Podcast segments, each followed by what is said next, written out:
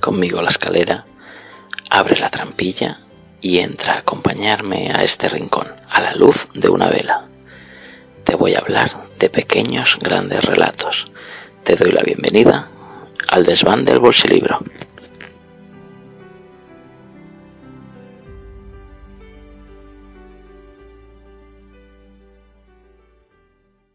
La bala reventó la cabeza de Eddie. Leonard disparó hacia la ventana y su bala solo tenía un propósito, romper un cristal, pero Zoe continuaba tambaleándose y recibió el plomo en el estómago. Zoe agrandó los ojos.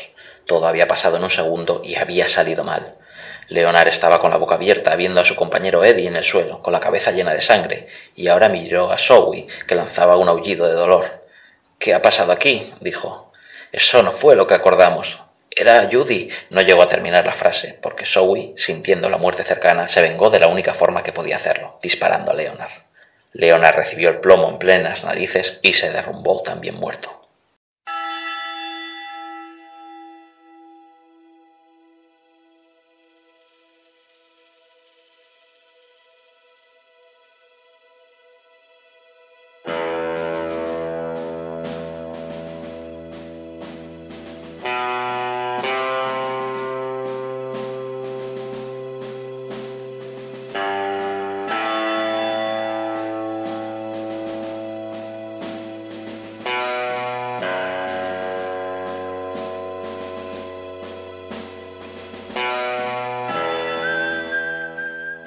Bienvenido y bienvenida a un nuevo programa de El Desván del Bolsilibro. Este micropodcast, como sabes, desgrana las grandes historias de los llamados bolsilibros, novelas de aduro o novelas de kiosco. En esta ocasión hablaremos de La salvaje Judy Pecas, de Keith Lager, cuyo verdadero nombre era Miguel Oliveros Tobar, escritor coruñés que fue más conocido bajo los seudónimos de Keith Lager, Mike Bronco, Miguel Romano y Jay Katana. Escribió más de 500 novelas cortas y 6 guiones de películas. Entre sus escritos predominan las novelas del oeste, la ciencia ficción, el género policíaco, las novelas de terror y las románticas. La salvaje Judy Pecas es un bolsilibro muy entretenido ambientado en el oeste americano, con bastantes toques de humor, propiciados por las discusiones entre dos amigos por el fuerte carácter de la inimitable Judy Pecas, que no se deja chantar por nadie, un personaje claramente inspirado en la legendaria Calamity Jane o Juana Calamidad, pistolera defensora fronteriza y exploradora profesional estadounidense, reconocida por haber luchado contra los amerindios, famosa por llevar una vida colorista y ajetreada, pero como los historiadores han descubierto también era proclive a las exageraciones y mentiras descaradas sobre sus hazañas.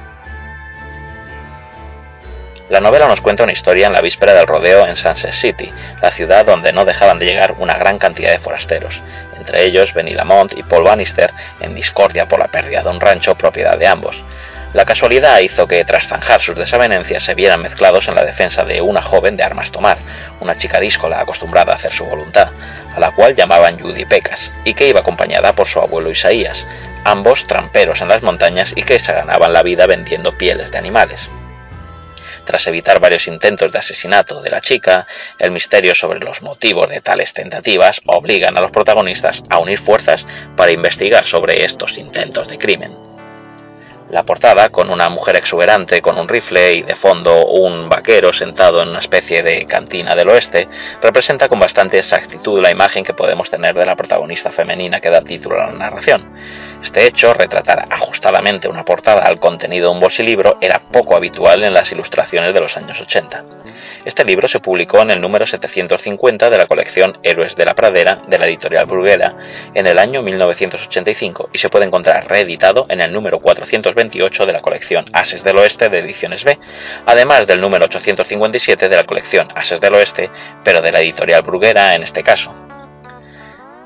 Y hasta aquí este programa del desván del bolsilibro con este análisis de La salvaje Judy Pecas. Recuerda que puedes leer parte de esta reseña que he adaptado en el magnífico blog Bolsilibros de Juan Castillo y seguir este y todos los demás podcasts que edita la Chus, que seguro que no te defraudarán.